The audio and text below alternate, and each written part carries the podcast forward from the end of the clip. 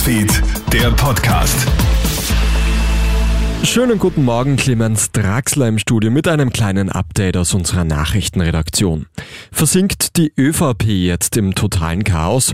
Die Kanzlerpartei steckt im ganz großen Umfragetief und der Rücktritt von Tirols Landeshauptmann Günther Platter verschärft die Situation nochmals deutlich.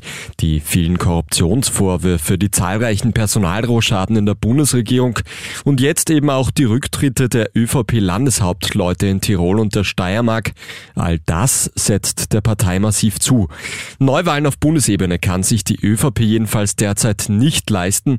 Es braucht davor dringend Stabilität, sagt Politikberater Thomas Hofer. Mit den Rücktritten sollte es das dann jetzt dann schon gewesen sein, denn man läuft dem schon Gefahr, auch wenn die unterschiedlichen Fälle sicherlich unterschiedlich zu bewerten sind, dass das nicht zu einem Fortsetzungsroman wird, so wie die wöchentlich auftauchende neue Vorwurfsgeschichte zum Thema grundsätzlich Korruption. Das kann die ÖVP natürlich nicht brauchen.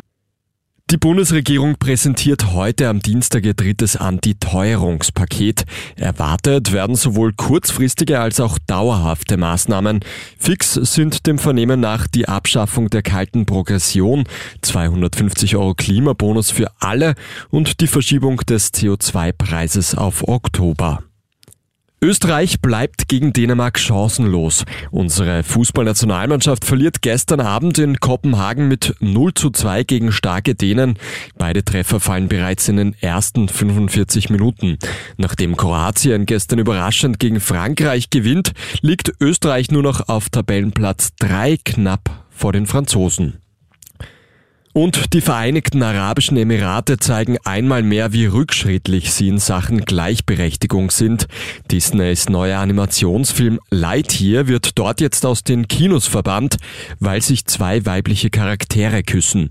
Disney wollte die Szene für die Vereinigten Arabischen Emirate sogar offenbar zunächst herausschneiden.